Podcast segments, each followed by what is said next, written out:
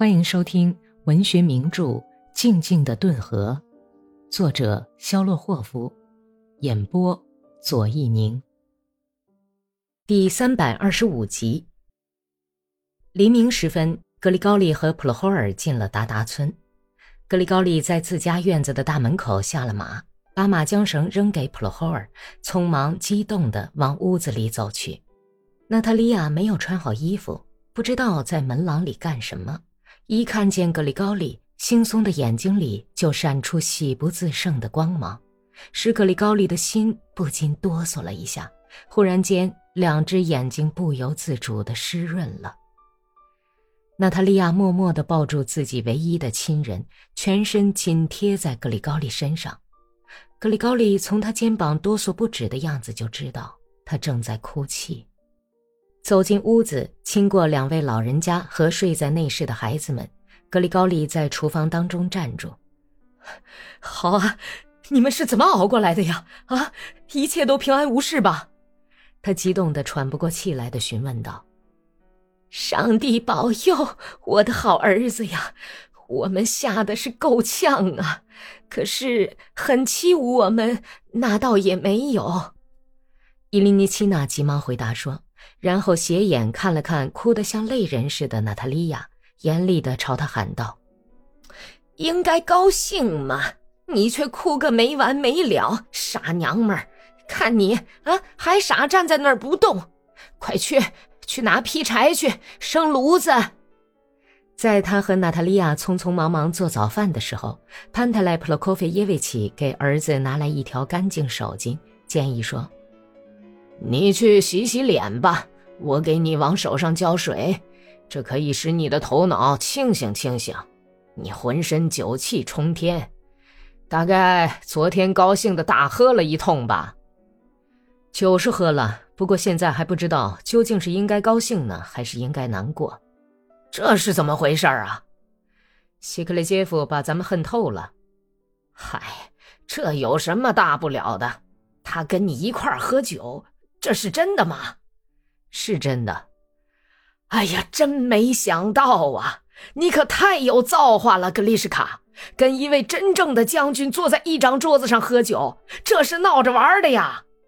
潘特莱普洛科菲耶维奇深为感动的看着儿子，艳羡不止，直咂舌头。格里高利笑了，他怎么样也不能理解老头子那种天真的喜悦心情。格里高利认真地询问起牲口和财产是不是都完好无损，粮食损失了多少。但是他发觉跟上回见面时一样，谈论家务事，父亲毫无兴趣。老头子的脑子里想的是什么更重要的事情，有什么使他更揪心的事儿，而且他很快就把心事说了出来。格里什卡，现在怎么办？难道还要去服役吗？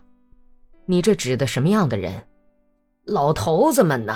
就拿我来说吧，现在还不清楚。那么说也要跟着出发了？你可以留在家里。你说话可要算数啊！潘太莱高兴的喊道，激动的在厨房里一瘸一拐的躲起来。老老实实坐下吧，你个瘸鬼，弄得屋子里尘土飞扬。一高兴了，你就瞎跑一气，像只瘦狗。伊琳妮奇娜严厉的吆喝道。但是老头子根本不理睬他的吆喝，从桌子到炉子来回瘸了好几趟，一面笑一面搓手。他突然产生了怀疑：“你真的能放我回家吗？”“当然能了。”可以写张证明书吗？当然可以啊。老头子迟疑了一会儿，但还是要问明白。呃，证明书嘛，不盖大印可不行。莫非你身上带着大印吗？没有大印也行。啊，那就没有什么说的了。上帝保佑你身体健康。那你打算什么时候走啊？明天。你的队伍开到前面去了吗？是开往美杜维基河口吗？是的，爸爸，你不要去操心服役的事儿了。反正很快就会把像你这样的老头子都放回家的。你们早就服完了兵役了。哦，上帝保佑吧！潘特莱普洛科菲耶维奇画了一个十字，看来是完全放心了。两个孩子醒了，格里高利把他们抱起，放在自己的膝盖上，轮流亲他们，含笑听着他们叽叽喳喳叫嚷了半天。孩子们头发的气味多香啊，散发着太阳、青草和热烘烘的枕头气味，还有一种使人感到无限亲切的什么气味。他们都是他的亲骨肉，也真像草原上的小鸟。而父亲那两只抱着他们的又黑又大的手却是那么笨拙。他这个刚离开鞍马才一昼夜的骑士，在和平环境里显得是那么陌生、格格不入，浑身散发着刺鼻的大冰味儿、马汗味儿、苦涩的长途行军气味儿和皮带的臭味儿。格里高利的眼睛里泪水模糊，胡子底下的嘴唇直哆嗦。有三次，他没有回答父亲的问话，直到娜塔莉亚扯了扯他的军便服袖子，才明白过来，朝桌边走去。变了，变了，格里高利变得完全不像从前那样了。他从来就不是多愁善感的人，就连童年时代他也很少哭泣，可是现在却眼泪汪汪，心咚咚的跳得厉害，嗓子眼里就像有只小铃铛在无声的响着。